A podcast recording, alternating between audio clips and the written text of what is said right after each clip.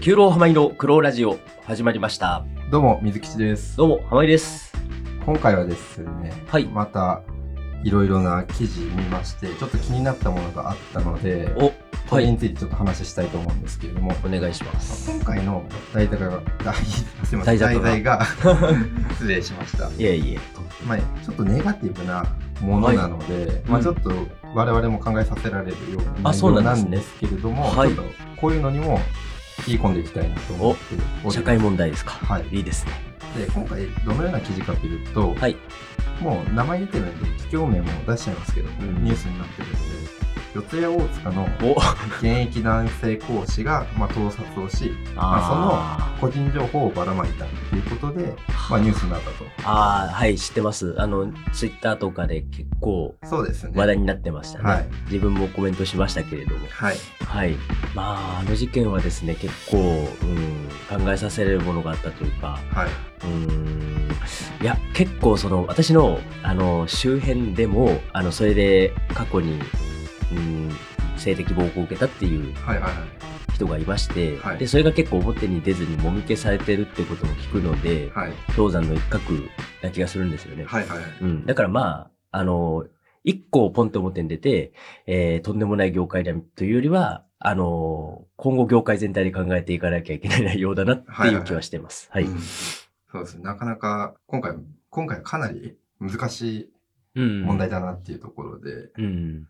まあ、教育問題として扱うにはなかなかネガティブな内容ではあるんですけれども、うん。まあまあ、自分もやっぱりそれは、長い間、まあ、休労してる間にですね、はいいろんな予備校、まあ、予備校自体は行ったのは2つですけど、はいはいまあ、それから、えっ、と、アルバイトで、えー予備校とかで何個かやらせていただいてたんで、大学入ってからですね。はいはいはい、うん。だからまあ、業界全体の空気というか、あの、どんなことが起こってるかっていうのは、ちょっとやっぱり、えーうん肌では感じてるんで、はいまあいろいろ考えさせられることはありますね。うん。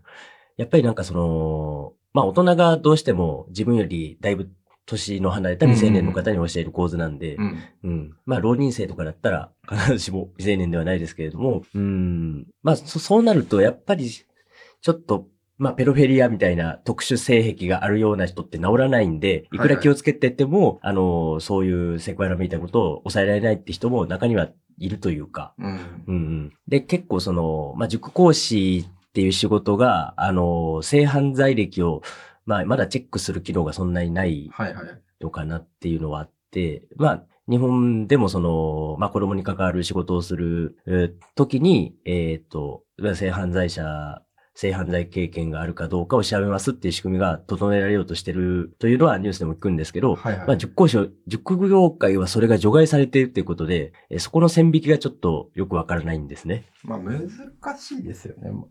一般企業なんで、そこまで身辺調査するか、うんあの他団体が身辺調査をするかっていうのはちょっと難しいかなっていうまあ会社自体はやもちろんやるとは思うんですけれども、うん。まあそうですよね。まあ、それこそ、えっ、と、国全体で教育に取り込んでるっていうかは、ひ一企業としての、うんうんえー講師の採用とか、職員の採用っていう形になってしまうので、まあそこまで多分調べられないのかもしれないですけどね。そうですよねうん。まあでも、結構その、まあニュース見ましたけどですね、まあ割りやられていることが悪質なんでですね、まあその人にはもう多分二度と、えー教育業界に戻ってきてほしくないなっていう思うんですけどね。うん。まあなんか、それこそ、えっ、と、某超巨大インフルエンサーの SNS、はいはい、まあ T、T ザワ G レソさんという方なんですけど、前回あ前思いっきり出てましたけどね。はい。あ、出しましたか。はい。まあ、滝沢さんのツイートとかでも拡散されてましたけど、はい、まあ、えーニュースになってからなんか、えーこれは騙されたとかなんか、えー自分の罪を全く認めない一方で、えーちゃっかりと、その、なんかその性犯罪するにあたって、えー動画とか、はい。えーそういうデータとかを共有してるような多分掲示板があったんですよね。ああーはいはいはい、うんまあそこになんか、えーよかったらデータを誰か預かってくださいみたいな感じで、全く反省してないツイート、な全く反省してない投稿内容をさらされてたんで、ちょっともうこれは治らないなっていううんうんのは思いましたよね。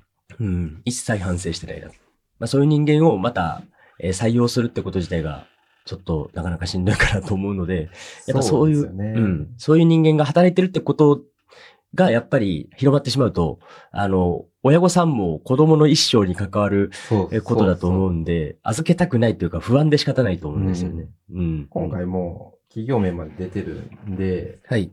やっぱ全員が全員そうじゃない、じゃないですか、やってる。今回、その一人がたまたま事件になったわけで、その他に一生懸命働いてる人たちまで迷惑被るっていう。そうですよね。本当に、あの、同じ企業とか同じ系列のグループで働いてる方からしたらもう大迷惑だと思いますし、まあそれはもう、なんか、ぜ連帯責任だとかで片付けていいものじゃない気はするんで、うんまあだから、ちょっといろいろと、その講師の対応を含めてですね、今後ちょっと見ておきたい。まあこの放送が、えー出る頃には、もしかしたらその人の処遇は決まってるかもしれないですけどね。うん。そうですね。まあ、親から見てどの、まあ、予備校塾入れるかってなった時にもはい。う、ちょっとイメージとしては悪くな、悪くなっちゃってるっていうか、うん。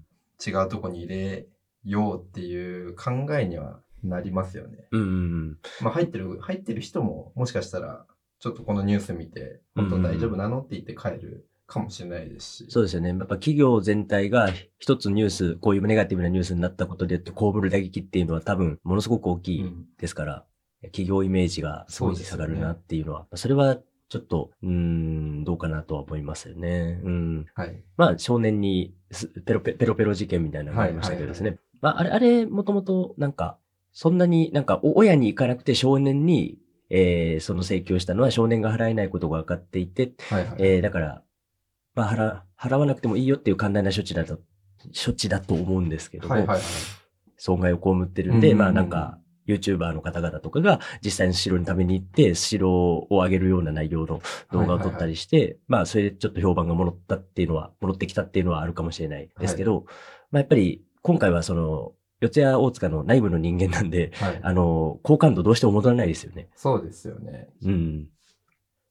まあそこら辺がやっぱり、そ組織のうんしんどいところというかですね。まあ全然本当に寝身に水でそんなことする人間だと思えなかったっていうのが普通に大半だと思うんですけど、うんうんうん。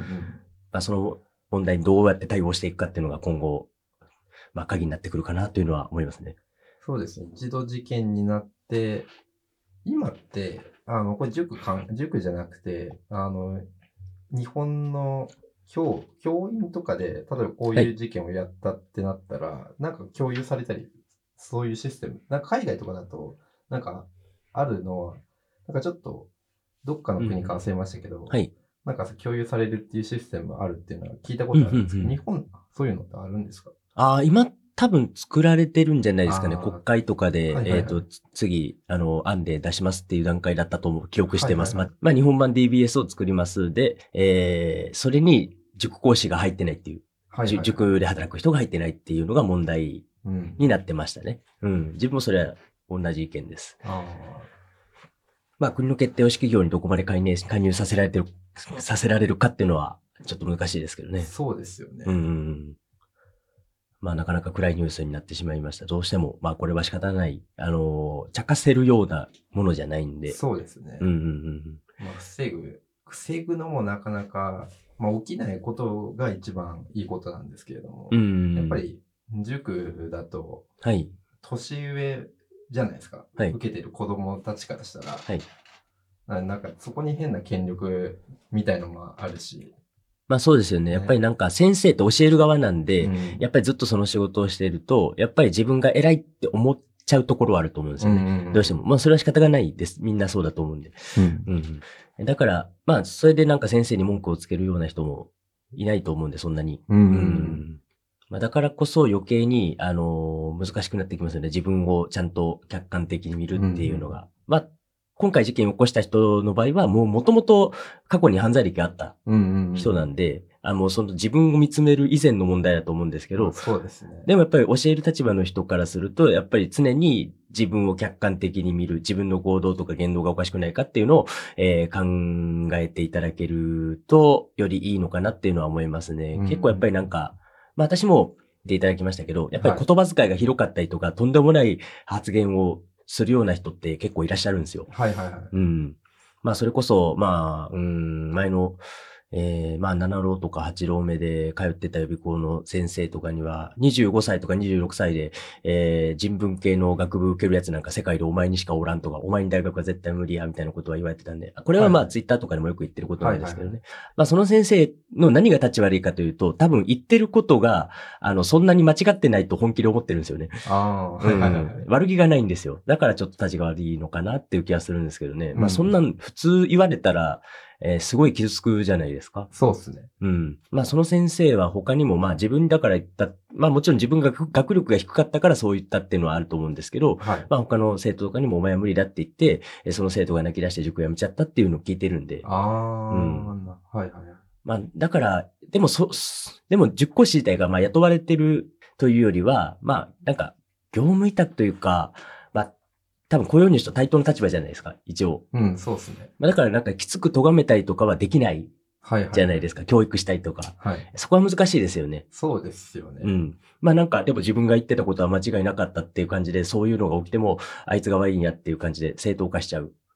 そうですね。そっちの逆の、まあ、講師側の立場だったら、じゃあもうやめて違うとこ行けばいいとか、まあ、最悪そう思ってる人も、もしかしたらいるかもしれないし、うん。あの、企業として雇ってるっていう形じゃなくて、講師としての契約だったら、うん、もしかしたらそういう考えの人もいるかもしれないっていう。そうですよね。うん。やっぱりなんか、人に教える立場の人間なんで、えー、言葉遣いとかは本当に注意してほしいかなと思いますね。うん、小さい子にやっぱりなんか自己肯定感をあ上げる、上げてあげることが一番やるべきことなんじゃないかなと思いますけどもね。そうですね。その一言で人生が、ね、人生変わる、変わりますからね。うん。まあちょっと、そうですね。私自身は実際にその予備校には行ってなかったんですけど、はいはい、まああの、二浪をしてですね、えっ、ー、と、大手予備校に行ってた人が、まあその、まあ、講師の、ある講師の授業を受けてるときに、はいはい、えー、我々に人間性を求められても困ります。我々は教えるのが仕事ですからっていうのを話されてたらしいんですよね。はいはいはい。それもどうかなと思うんですよね。まあ、そうですね。そうですね。いや、それは自分が人間性を磨くのを通して、人間の内面を自分は磨きたいと思ってますし、あの、それができることだと思うんですよね、勉強って。うん、でも、やっぱり勉強していくにつれ人間性が悪くなっていくっていうのは、まあ、勉強の本質とはかけ離れていってる気はしますね。うん。まあ、それだったら最悪、今だったら AI とか、なんなら、あの、ビデオ、ビデオじゃないですけども、そういうのを見ればいいっていう形になっちゃうじゃないですか。もうそれ教えるだけです、みたいな話になれば。そうなんですよ。ロボットに教えさせばいつ勉強なんかしなくていいじゃん、みたいな発想の人が割といるんですけど、でも、やっぱ AI って人間の知能集結なので、新しく生み出すことってできないと思うんですよね。うんうん、新しく生み出せるものってやっぱり人間だと思うんですよ。うん、だからなんか、それ自体がなんか人間対 AI の知能勝負みたいなのがそもそも僕は間違ってると思うんですよね。あうん。まあ、新しいまあ、知能の今までの集積が AI だとすると人間は新しいものを作っていく立場なんで、まあ、AI よりも記憶力を取るかもしれないですけど、その記憶をして経験をして、えー、得られたもので新しいものを作ることはできると思うんですよ。うんうんうんうん、まあ、機械にしかできない人間の温かさというか、うん、えー、熱い血が通ったものを作るっていうのを、まあ、意識してもらえたらいいかなっていうのは思うんです。うん。うん。まあ、それはやっぱりもう、塾講師の方々もそうですし、あの、講師じゃなくて先生方、普通の教員の方々なんかもそうだと思いますし、はい、自分にしかできない授業ってあると思うんですよね、うんうん、ロボットが授業するのとは、やっぱりそこは違うと思うんです。人間味が感じられるって点では。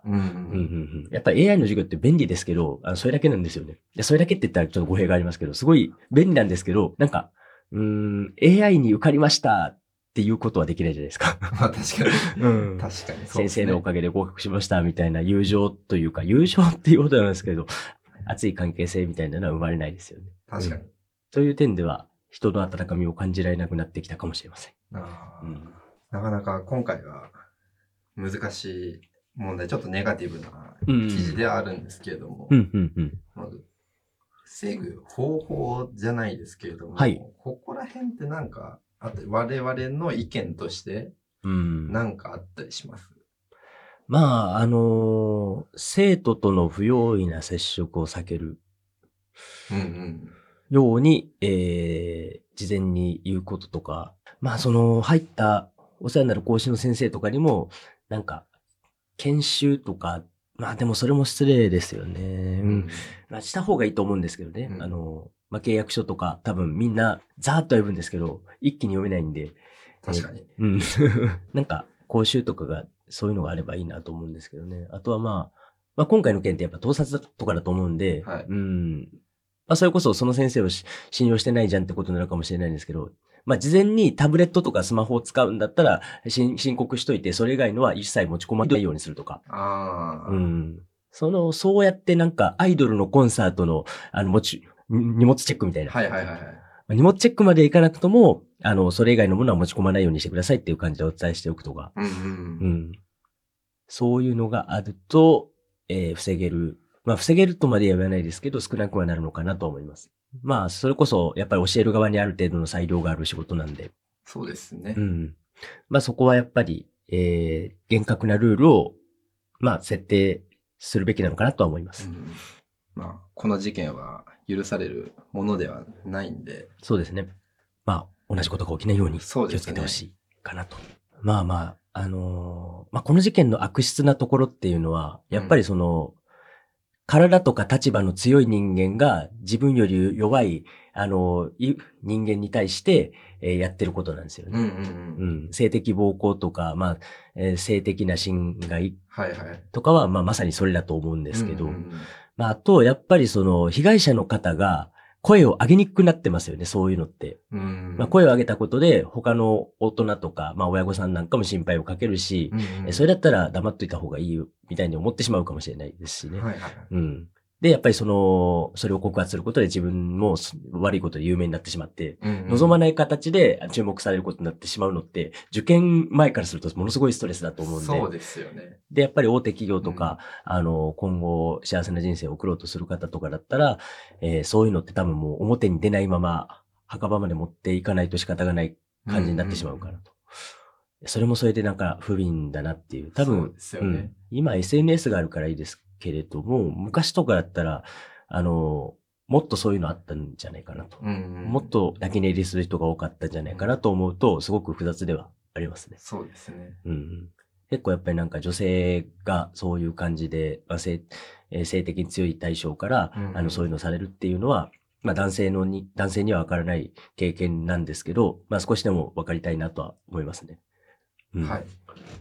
今回、ちょっとネガティブな題材になりましたけども、まあ、こういうものも、まあ、教育問題、かなりもん、まあ、今回問題としてうんうん。扱うのには、まあ、自分たちも知っておかなきゃいけない、いけないかなと思ってちょっと取り上げたのうんうんで、まあ、これもいろんな方の意見いただければありがたいなと思います。ぜひ、忌憚なき意見をお待ちしております。よろしくお願いしますよろしくお願いします。はい。今回は以上で終了となります。はいありがとうございました。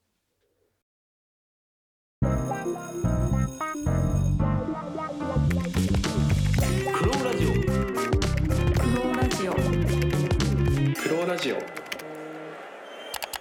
クローラジオはい、エンディングでございます。はい今回は、まあ、四谷大塚のあの話をさせていただきましたけれども、はいまあ、いつもと違ってちょっとネガティブなうん。あの記事の内容だったので、まあ、より考えさせられる内容かなとは思ったうん、まあそうですねところ。ですね。やっぱり本人がその悪いことだって、えー思ってないケースもあると思うんですよね。うんうんうん割とやっぱりその、うん、まだ10年前とかだと女性に対する多分それアウトじゃないのって発言とかもあったんで、ん。あの予備高校講師とか。まあまあ予備高校講師のラジオとか呼んでもらったことあるんですけど、はい。予備高校講師じゃないですかね。まあまあ講師のラジオに呼んでもらったことあるんですけど、まあ、すんごいセクハラをしてる人もいましたからね女性に。女性アシスタントに。はいはい。僕はなんか、えーもっと気持ちいいセクハラをするからみたいな感じで。いや、言っていいこと悪いことがあるだろうと思いながら聞いてましたけどね。はい。うん。まあ今こうやって SNS がもういろんな誰しもが見れる状態になってる中で、まあ、こういった事件が出てくればあの今 X とか、まあ、イうん。ンスタとか、まあ、TikTok でも何でもそうですけども、うん。